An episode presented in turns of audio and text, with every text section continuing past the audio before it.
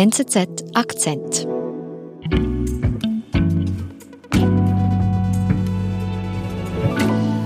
Es gibt ja eine Reihe von absurden Vorstellungen im Bereich des Verschwörungsglaubens, konkret im Zusammenhang mit Corona, finde ich sehr problematisch die Corona-Leugnung. Dass es tatsächlich Menschen gibt, die überzeugt davon sind, Corona gibt es nicht, ein Virus gibt es nicht und alles ist inszeniert und die Bürger und Bürgerinnen sollen manipuliert werden durch den Staat, durch die Pharmafirma und ich finde das einfach extrem zynisch gegenüber all den Erkrankten und auch den Verstorbenen und ihren Angehörigen.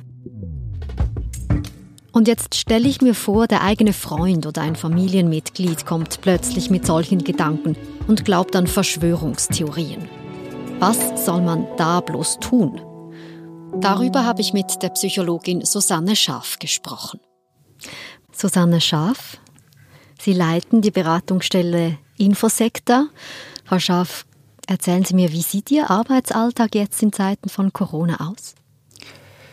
Ich glaube, dass Corona den Menschen arg zusetzt. Mit einer Verzögerung von etwa einem halben Jahr registrieren wir seit Herbst diesen Jahres vermehrt Anfragen im Zusammenhang mit Verschwörungsglaube und Corona. Äh, wenn jemand bei uns anruft, dann sind das oft Angehörige von einer betroffenen Person, die in Verschwörungsglauben abgerutscht ist und die Familie völlig ohnmächtig zurücklässt. Es geht immer um die Frage, was können wir tun? Mhm. Oder Verschwörungsgläubige vertreten ihre Haltung nicht als Diskussionsbeitrag, sondern als subjektiv empfundene Wahrheit. Und es ist deshalb für Angehörige nicht möglich, auf Augenhöhe miteinander zu diskutieren, Argumente auszutauschen, sondern es ist eine Art eine One-Way-Kommunikation. Jemand hat das Wissen, der andere ist nicht erwacht, ist nicht erweckt, der andere begreift es nicht. Was heißt das für eine Beziehung, wenn die Menschen jetzt mit diesen Geschichten zu Ihnen kommen? Für Beziehungen sind solche Situationen eine sehr große Belastung. Denn Beziehung basiert ja auf einem Vertrauen, auf einem Austausch, auf Augenhöhe, dass man vielleicht auch mal streitet, aber sich da wieder versöhnt. Und innerhalb von kürzester Zeit hat sich ein Partner derart verändert, dass man ihn quasi nicht mehr wiedererkennt. Mhm. Also es zieht einem den Boden unter den Füßen weg von dem Selbstverständnis, das man vorher hatte in Bezug auf die Beziehung.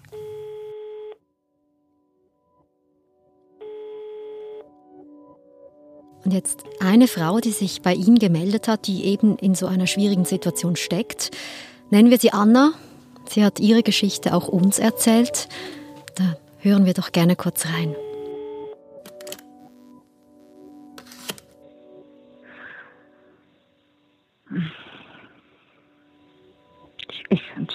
Muss nachdenken. er rief mich an und, und war total aufgelöst und er erklärte mir nur, er hätte, er hätte was erfahren und, und, und das ist so schlimm, aber es wird alles gut und unsere Kinder werden eine Chance haben. Für uns wird es sehr schwierig und dann macht man sich extreme, extreme Gedanken. Wir haben uns übers Internet kennengelernt.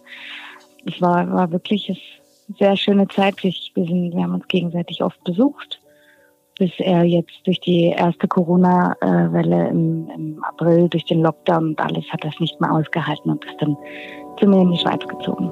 Ja, und dann hat das alles so ein bisschen seinen Lauf genommen. Als er dann hier war, stand er in Tränen vor mir und hat gesagt, ich, ich weiß gar nicht, wie ich das meiner Mama sagen soll.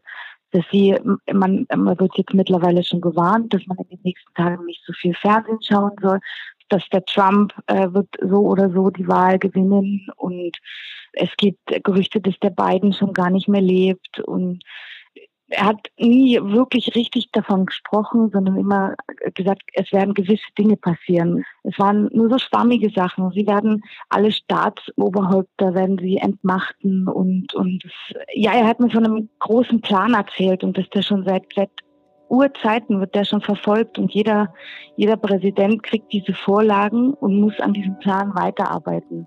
Und äh ich gehe hier davon aus, dass es um die Vorstellung geht eines großen Masterplans, der von der Elite im Geheimen aufgebaut wird, um die Bürger zu manipulieren und zu unterdrücken.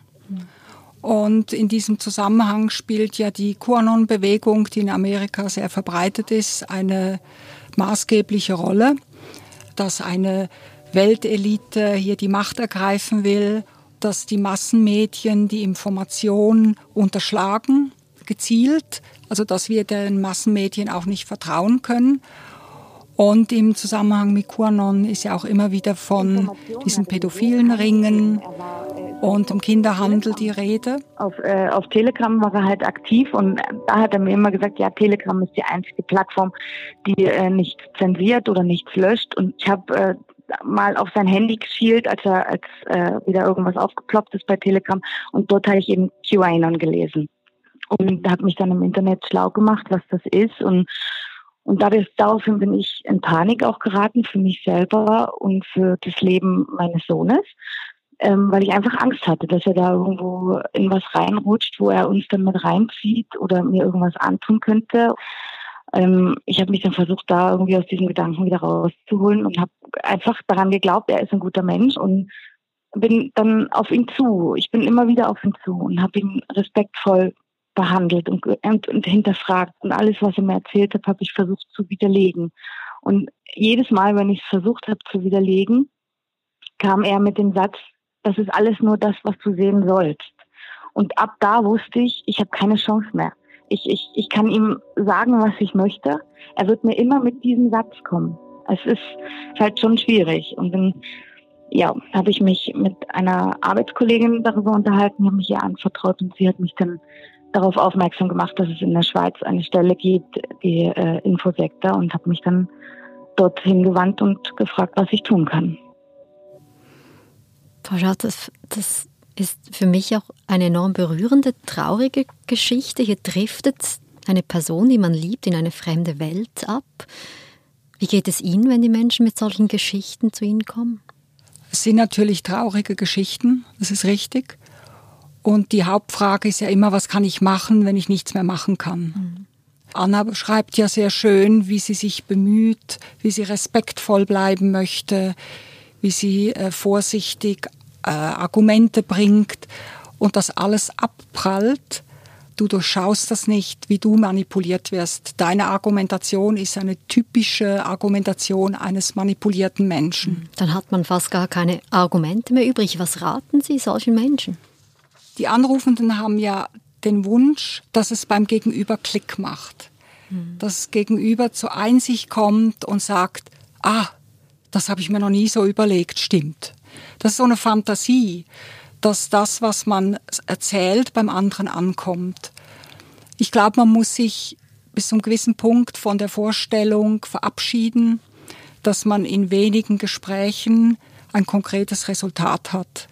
Das wäre eher so eine Art Fernziel, mhm. dass der Betroffene selber merkt, ich bin in einer Sackgasse gelandet, dass Reflexionen beginnen.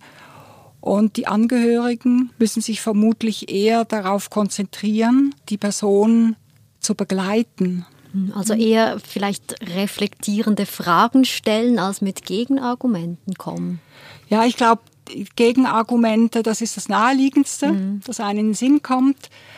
Aber das birgt immer die Gefahr von einem konfrontativen Gesprächsstil und das führt oft dazu, dass es gegenüber in eine Verteidigungsposition kommt äh, und dann verhärten sich die Fronten. Ich würde eher vorschlagen, eher nachzufragen, die Hintergründe äh, zu beleuchten. Aber auch hier sind Sie darauf angewiesen, dass das Gegenüber kooperativ mitmacht. Mhm.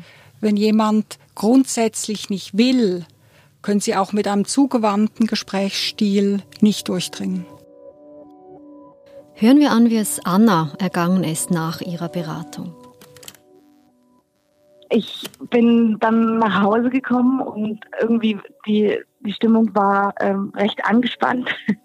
Und für mich war das so eine Bestätigung, okay, ich bin nicht auf dem Holzweg und habe ihn dann halt wieder damit konfrontiert. Und äh, ja, es ist wie soll ich sagen, es ist nicht, es ist nicht gut, aber auch nicht schlecht geendet. Und soll ich sagen, er saß, er saß da und hat überlegt. Es war sehr ruhig daheim dann und man hat es dann erstmal sein lassen. Und mittlerweile ist es auch wirklich so, dass wir, er hat sich dieser QAnon-Gruppe, ähm, Gruppierung abgewendet. Ähm, er hat das eingesehen, dass das nicht alles stimmen kann, aber er ist dennoch, er, er irgendwas geht vor sich und, und immer noch, er ist immer noch den Gedanken an diese Gruppierungen. Das, ich, ich bin der Meinung, dass Corona, diese, diese Angst, die Unwissenheit des Virus, das wird genutzt. Das wird von diesen Gruppierungen genutzt, um ihren Irrsinn eigentlich zu verbreiten. Und es macht es, ich, ich merke es selber auch an unserer Beziehung, es zermürbt ihn. Dadurch ist ständig eine Anspannung zwischen uns. Er ist so im Kopf und, und so beschäftigt. Er ist überhaupt nicht mehr der, den ich eigentlich kennengelernt habe. Und das habe ich ihm letztens auch so mitgeteilt, ja. Wir sind gleich zurück.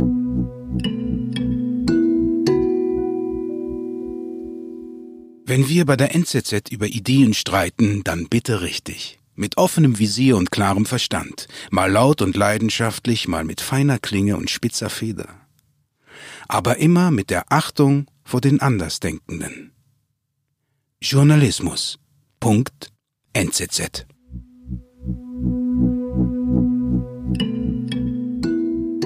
Frau Schauf, was ist Ihr Gefühl? Was geschieht mit dieser Beziehung? Also ich finde es mal sehr positiv, dass es Anna gelungen ist, im Gespräch ein Argument oder eine Idee einzubringen, äh, die ihr Partner aufgenommen hat. Das ist nicht immer der Fall. Mhm. Der Partner befindet sich jetzt offenbar in einer ganz ambivalenten Situation. Und das Ideale wäre natürlich, wenn er jetzt zum Beispiel eine seriöse Psychotherapie oder ein Coaching annehmen würde. Die Frage ist ja, wie der Partner nun mit ähm, dieser inneren Spannung umgeht. Zerbrechen Liebesbeziehungen denn auch in diesen Situationen? Es ist leider so, dass es die mehrheitliche Erfahrung ist, die ich mache in der mhm. Beratung. Und das Paar muss sich dann überlegen, reicht die Überschneidung, die wir haben, reicht das noch für einen gemeinsamen zukünftigen Weg oder reicht es nicht? Leide ich zu viel und muss hier schweren Herzens einen Schlussstrich ziehen? Hm. Jetzt kann man sagen, Liebesbeziehungen, die zerbrechen, Eltern, die bleiben Eltern, man wünscht sich eine gute Beziehung zu den Eltern. Was bedeutet das, wenn eine Familie betroffen ist? Ich glaube, dass viele Familien betroffen sind, weil bei einer Person, die äh, verschwörungsgläubig ist, hängt ja immer ein System von fünf bis zehn Angehörigen dran mhm. und oft sind auch Kinder involviert. Ich glaube, auch hier geht es um eine Balance zwischen Engagement für die geliebte Person und einer Art Selbstschutz. Und äh, Selbstschutz bedeutet, dass man eine gewisse emotionale Distanz aufbaut. Das möchte niemand, aber wir haben ältere Personen, die haben Schlafprobleme, Magenschmerzen, äh, Essstörungen, weil sie von der Sorge dermaßen erdrückt werden. Mhm.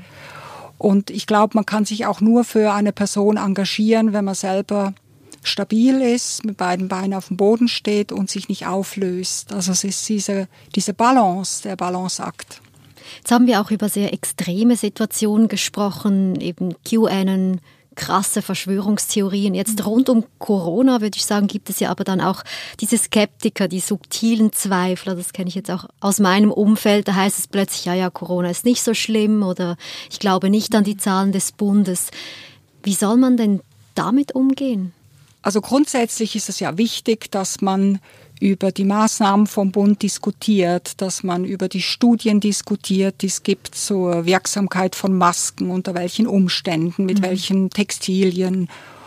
Und wenn jemand ein Skeptiker ist, dann glaube ich, besteht auch eine, eine gewisse Basis, miteinander zu diskutieren.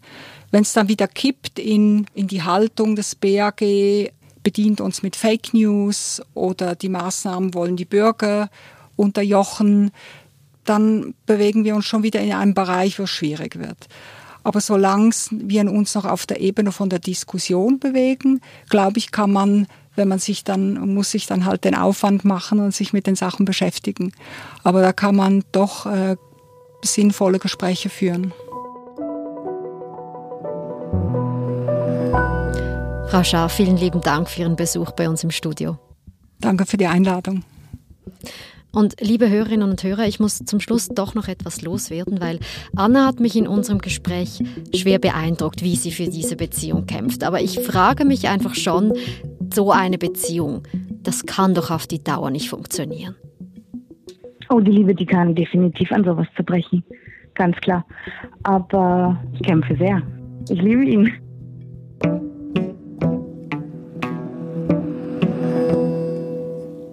Das war unser Akzent. Ich bin Nadine Landert. Bis bald.